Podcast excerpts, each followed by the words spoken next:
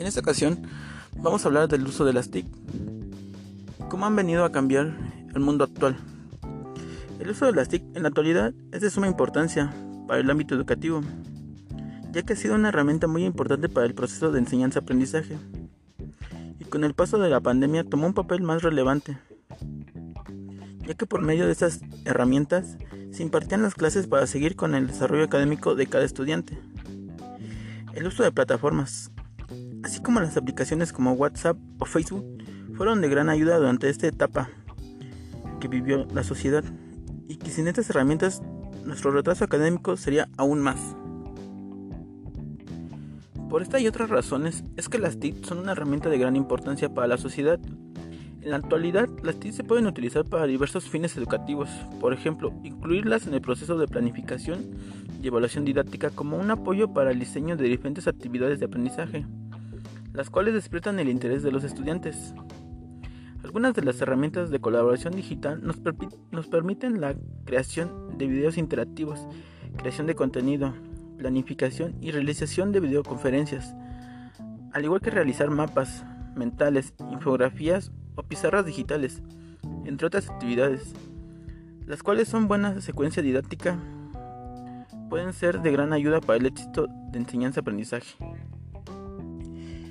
Algunas plataformas que han surgido mediante las TIC es por ejemplo el, Learning, es una herramienta con un sistema de formación cuya característica principal es que se realiza a través de Internet o conectado a alguna red. Esta herramienta nos permite la interacción del usuario a través de en línea mediante el uso de herramientas informáticas. Se caracteriza por una separación física entre el profesor y el estudiante, pero con el predominio de una comunicación tanto síncrona como asíncrona. Algunas ventajas de este modelo son la reducción del costo de la formación. Al principio la inversión esencial y de mantenimiento, pero evitamos el costo de traslado y alojamiento y material didáctico que se requiere cuando la formación es presencial. Otro ejemplo es la inmediatez.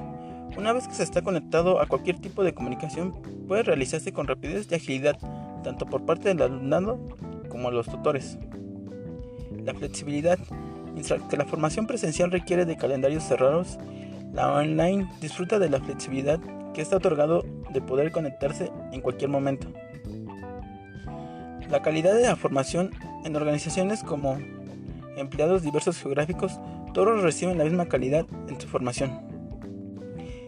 El desarrollo actual de las nuevas tecnologías digitales ha permitido el acceso a Internet de dispositivos móviles, como lo son tabletas y teléfonos inteligentes.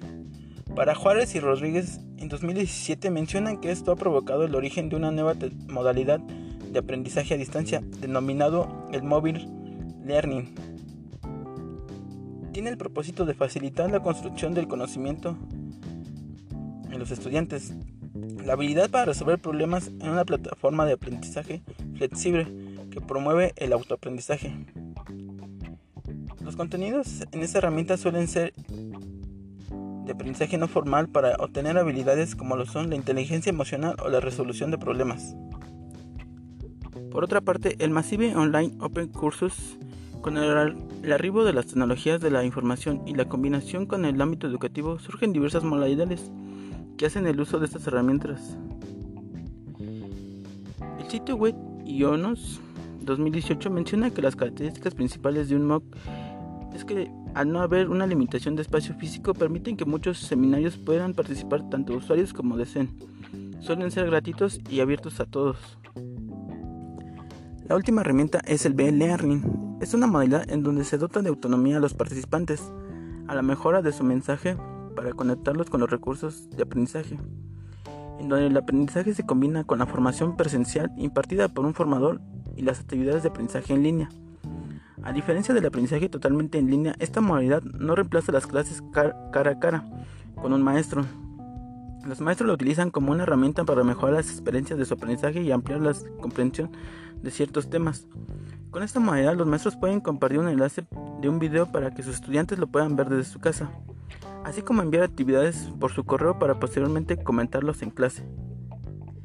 Las nuevas tecnologías han traído cambios muy favorables para la educación, ya que han ayudado a los maestros y a los alumnos a estar mejor comunicados, además de que muchas personas les ha facilitado la parte de poder estudiar alguna carrera, ya que muchas personas trabajan y no tienen el tiempo para poder asistir o conectarse a alguna clase, pero con estas herramientas pueden hacerlo desde sus casas, lo cual ayuda mucho a las personas a tener una mejor calidad de vida y educación.